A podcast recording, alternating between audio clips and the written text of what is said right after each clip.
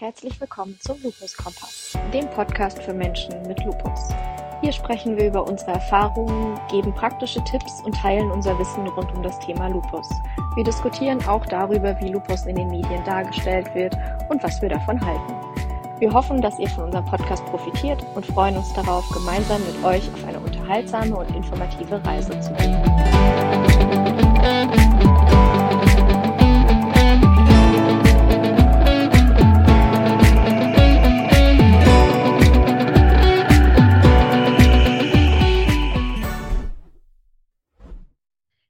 Herzlich willkommen zum Lupus Kompass. Heute mit unserer zweiten Folge und direkt zum Weltlupustag. Und wir hatten euch dazu ein paar Fragen gestellt. Aber bevor wir da in die Ergebnisse gehen und selber ein bisschen rumdiskutieren, stellen wir uns einmal ganz kurz vor, wer heute Abend dabei ist. Ich bin Sabine. Ich habe heute dabei Susanne. Hallo. Melli. Hi. Cora. Hallo. Und Wiebke. Hallo. Okay. Ja, wir haben auf Instagram und auf Facebook ähm, den Weltlupustag angekündigt, beziehungsweise das hat die Selbsthilfegemeinschaft getan. Und darunter ist ähm, dann fleißig diskutiert worden und wir haben uns dann als ähm, Podcast-Team auch überlegt und haben Fragen gestellt dazu, ähm, was so der Weltlupustag für euch ist, was ihr davon erwartet, ähm, was man noch machen kann und ob die überhaupt einen Sinn hat. Die Antworten waren tatsächlich sehr vielfältig. Und ich stelle jetzt die erste Antwort einfach mal in den Raum. Was bringt denn der Tag überhaupt? Lupus kennt doch eh keiner.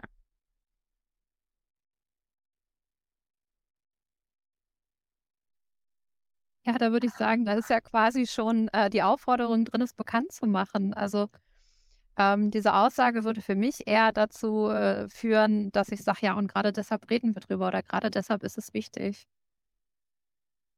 Ja, finde ich auch genau das. Und so eine Art, ja, auch zeigen, es gibt mehr als einen. Und das ist ja auch ein Grund, warum wir heute hier sitzen, oder? Ja, und was nicht ist, kann ja auch noch werden, würde ich sagen. Also nur weil es jetzt keiner kennt, ist es ja kein Grund, drüber zu sprechen. Und ich glaube, wir wissen alle, dass es wichtig ist, ähm, über Erkrankungen zu sprechen, einfach, dass Menschen darüber Bescheid wissen. Und ich glaube, wir sind alle auch schon mal mit Problemen im Alltag konfrontiert gewesen, die irgendwie damit zusammenhängen, dass andere Leute nicht so darüber aufgeklärt sind, was eine Erkrankung ist oder was vielleicht sogar eine Lupus ja auch eine seltene Erkrankung ist. Und ähm, ich glaube, manchmal, wenn das ein bisschen bekannter wäre, hätten andere auch weniger Berührungsängste vor jemand mit einer Erkrankung, weil es ist ja ganz oft so, dass man sehr schnell auch mal stigmatisiert wird, dass einem Dinge nicht zugetraut werden oder dass einem viel zu viel zugemutet wird. Also dass man da irgendwie manchmal die Leute gar nicht so richtig mit einem über eine Erkrankung oder über seine Erkrankung sprechen, weil sie wahrscheinlich auch denken, also ich kann es nur vermuten, das habe hab ich ja im letzten Podcast auch schon mal kurz gesagt, dass Erkrankung halt irgendwie auch was mit Leiden zu tun hat und, und mit Schmerz. Ich meine, bis zu einem gewissen Teil hat man auch mal Schmerzen, wenn man krank ist, aber das ist ja nicht alles, was so eine Erkrankung ausmacht. Und ich glaube, genau das, das ist halt wichtig, dass wir darüber sprechen, dass es halt normaler wird, ähm, dass man eine Erkrankung hat. Ja, ganz klar. Ja, ähm, eine aus unserem Team, die leider heute Abend nicht dabei sein kann, ähm, hat dazu aufgeschrieben, ähm, der Weltlupustag hilft auch, wenn wir es uns damit an die Öffentlichkeit wenden, jeder einzelne von uns.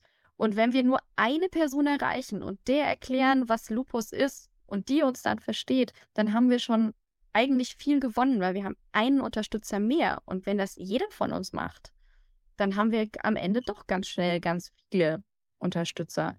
Da ist nur die Frage, was genau können wir eigentlich machen? Ja, aber guckt mal, bei uns im Team ist es ja auch, hat es ja auch geklappt. Letztes Mal waren wir zu viert, heute sind wir zu fünft. Heute haben wir Cora mit dabei. Also, äh, ne, das ist, kleine Schritte sind auch wichtig. Und ich glaube, je, jeder kann irgendwie eine bestimmte Sache machen. Und wenn er mit seinen Nachbarn darüber spricht oder wenn man im Zug fährt und man ähm, erzählt seinem Nachbarn darüber, weil man ins Gespräch kommt. Ähm, man kann irgendwie, ähm, man kann ganz viel machen. Man kann äh, Materialien verteilen, man kann im Internet darüber berichten, man kann offen mit seiner Krankheit umgehen. Also ich glaube, da gibt es ganz, ganz viel. Sich ehrenamtlich einbringen. Ähm, ja, ganz, ganz viel.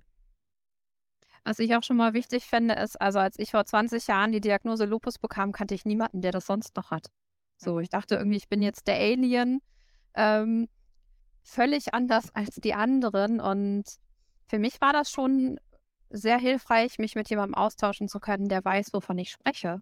Das hatte ein bisschen gedauert, bis ich da mal jemanden fand, aber naja, und jetzt sitze ich hier mit euch. Also es sind schon mal sehr viel mehr Menschen geworden im Laufe der Zeit. Und ich glaube, dass das auch einfach wichtig ist, dass man sich vernetzt, dass man sich nicht alleine fühlt, dass man vielleicht auch einfach mal so ablubbern kann, was los ist. Also ähm, dass man einfach irgendwie sich austauschen kann, gesehen fühlt, auf Leute trifft, die einen verstehen. Ja, und ich glaube, es kommt auch ähm, darauf an, worauf man Wert legt, also wen man erreichen möchte. Ich meine, zum einen ist es halt wichtig, dass man andere Betroffene kennenlernt, so wie du gerade gesagt hast, dass man sich austauschen kann.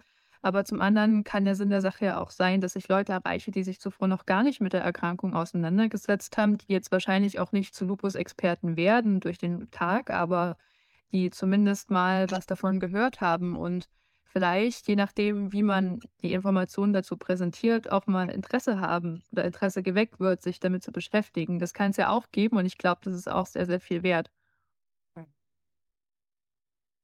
Ja, auf jeden Fall. Und ich glaube, uns spielt auch so ein bisschen das Internet in die Hände. Heutzutage ist es viel einfacher, Informationen zu bekommen und über die sozialen Medien, ich meine, wir haben die meisten von euch ja auch über Instagram und Facebook gefunden, ähm, ist es viel einfacher, auch Kontakte zu knüpfen, wenn man sich da mal umschaut.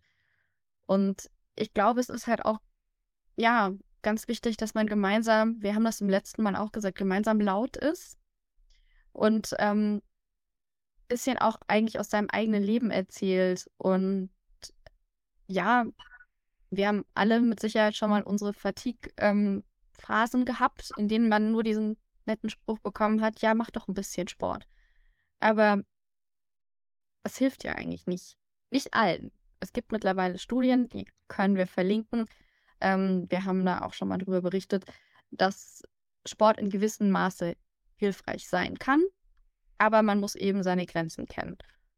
Ja, und wenn ich an den Weltlupustag denke, dann denke ich tatsächlich immer daran, dass wir gar nicht alleine sind und dass wir eben in dem Moment auch den forschenden Bereich erreichen können. Es gibt mittlerweile ja auch Ärzte und Mediziner und vor allem forschende Mediziner, die unterwegs sind und sich da auch mit einbringen.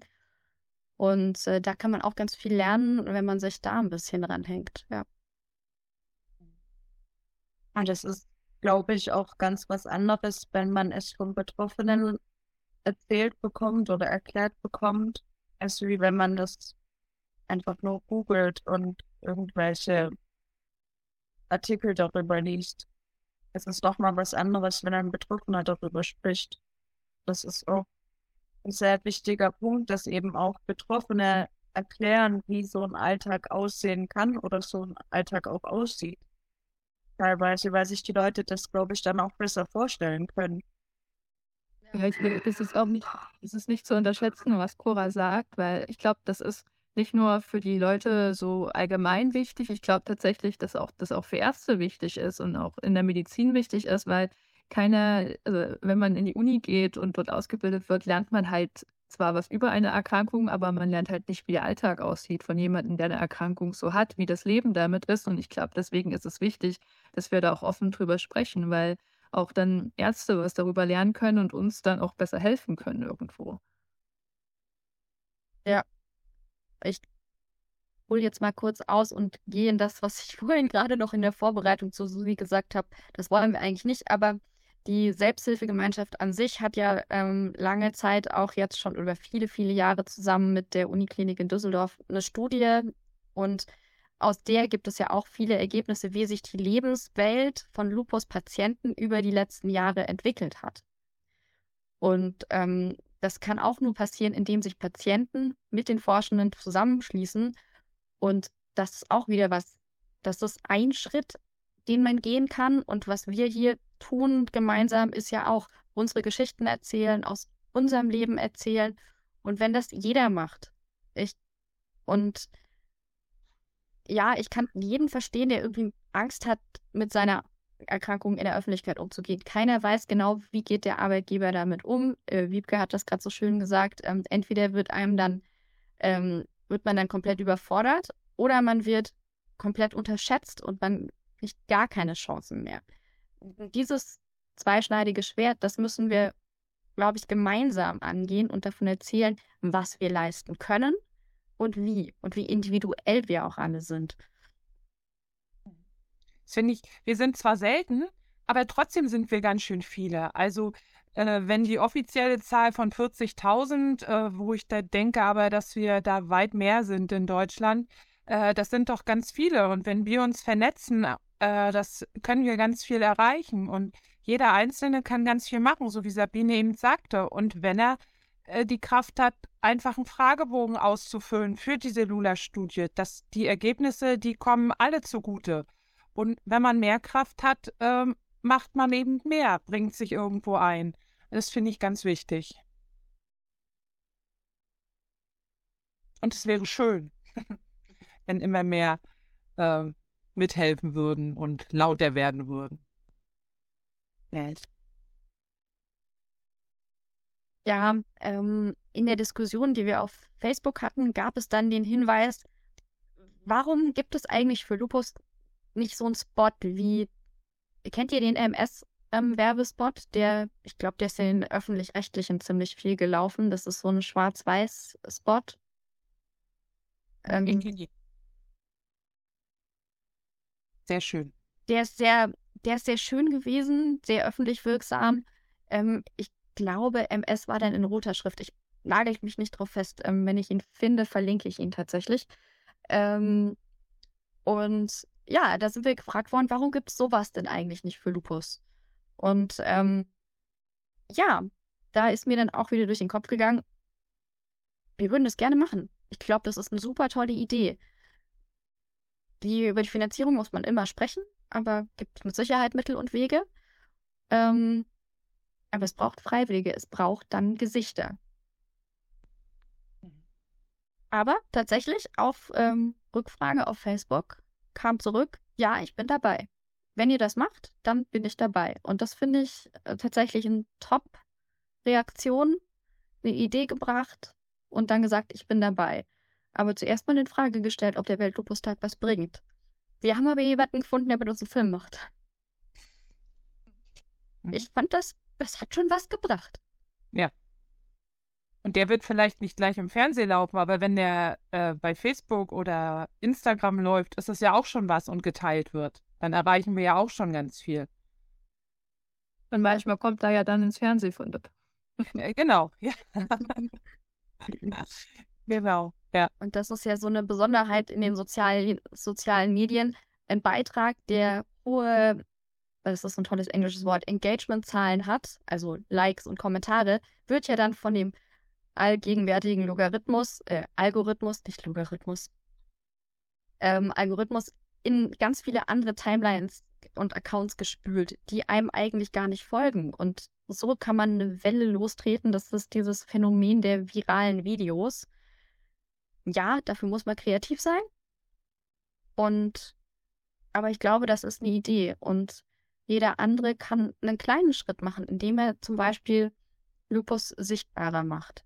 Und wenn das nur so ein ähm, Frame ist, ähm, auf dem steht, ich habe Lupus oder ich kenne jemanden mit Lupus, Lupus sichtbar machen, ähm, ja, das ist wieder, ich glaube, den werden wir auch wieder verteilen. Also von der Selbsthilfe aus.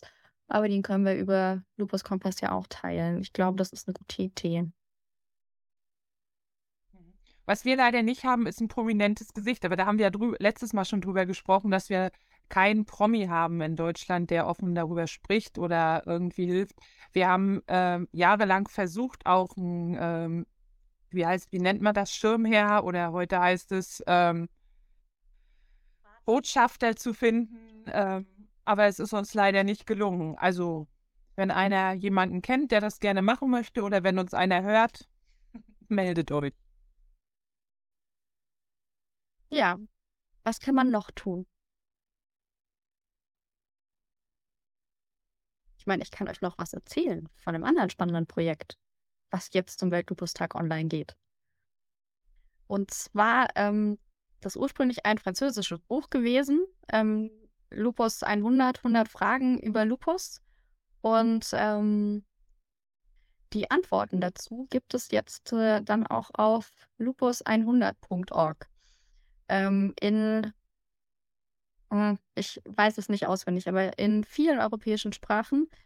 Ähm, ganz spannend.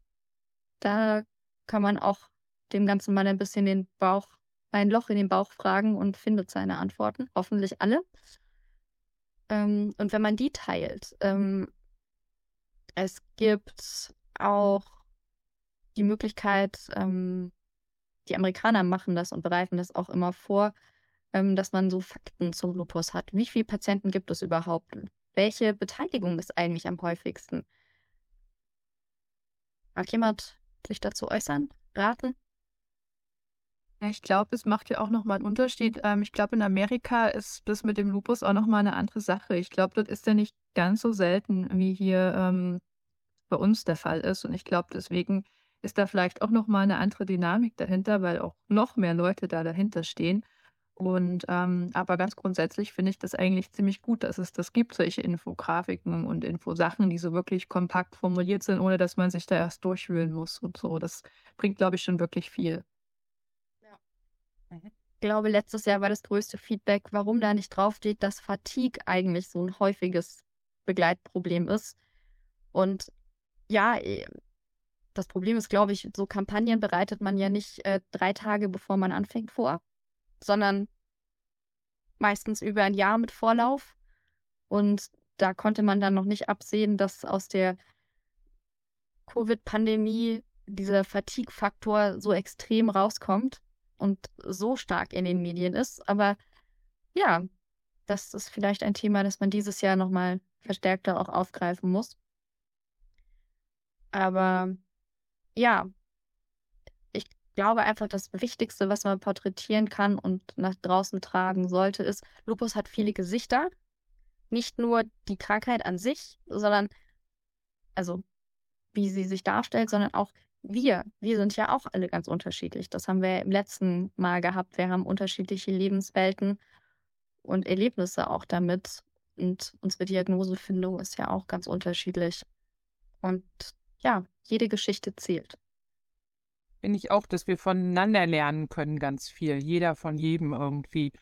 Und äh, was ich auch, worüber ich mich jetzt freue, ist, dass wir auch jemanden haben, der, ähm, weil wir vorhin von Vernetzung gesprochen haben, finde ich auch gut, dass es internationale und europäische Vernetzung gibt und dass wir jetzt auch jemanden haben, der zur Lupus Euro Convention, so heißt sie doch, ne, Sabine, ja. äh, fährt und äh, Deutschland da uns vertritt. Und äh, da bin ich schon ganz gespannt, mit was sie alles zurückkommt und äh, was sie uns da von anderen europäischen Ländern berichten kann, äh, was da so gemacht wird. Ich glaube, da können wir auch noch ganz viel voneinander übernehmen und lernen.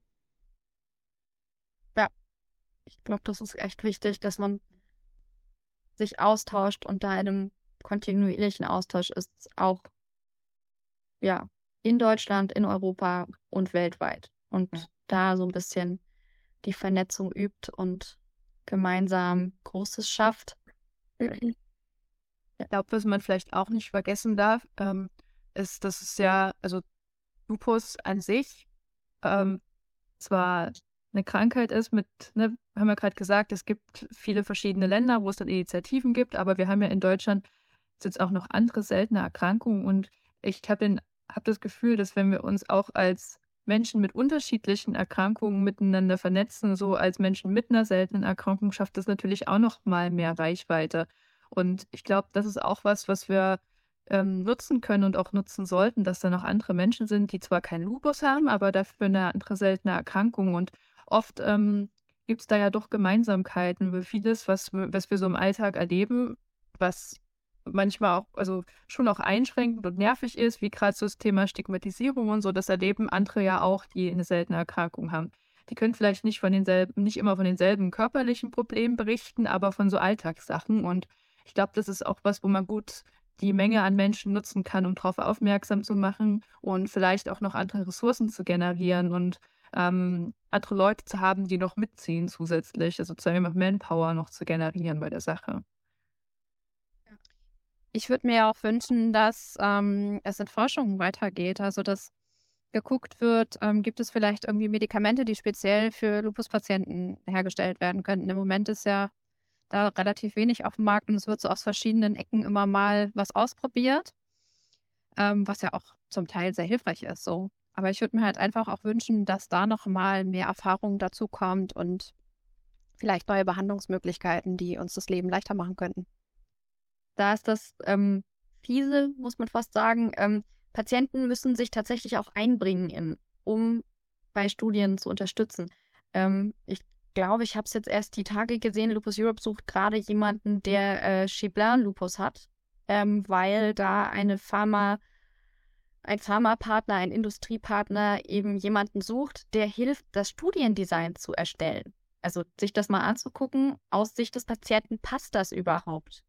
Kommen wir damit auf einen grünen Zweig? Und das ist auch wieder was, wer sich für Forschung interessiert und da unterstützen möchte, ähm, es gibt unheimlich viele Möglichkeiten, das zu machen.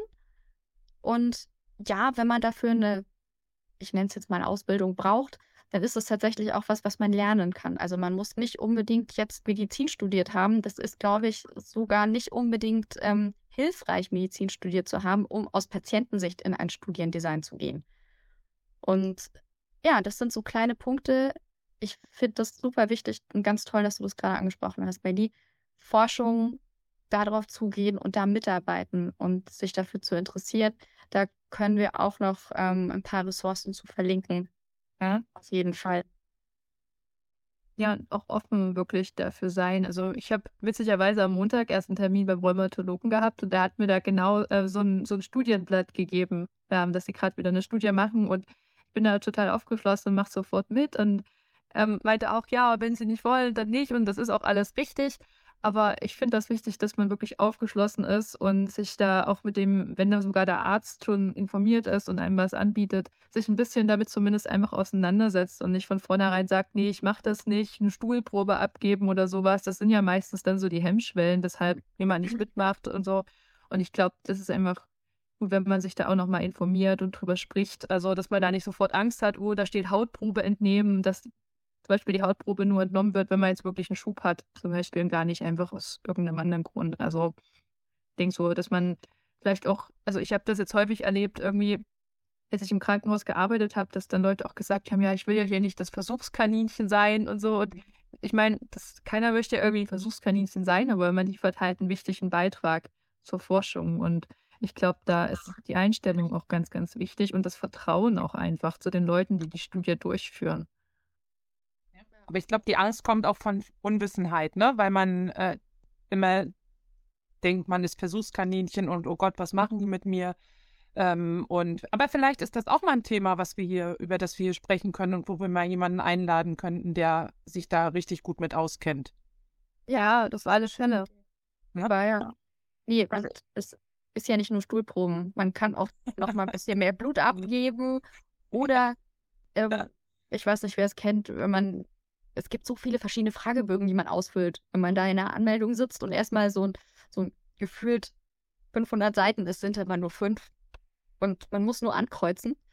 Ähm, aber das ist auch ein Beitrag und jetzt habe ich über Pura drüber gequatscht. Sorry. Alles gut. Ähm, ich war tatsächlich ein halbes Jahr, ein gutes halbes Jahr bei einer Studie dabei.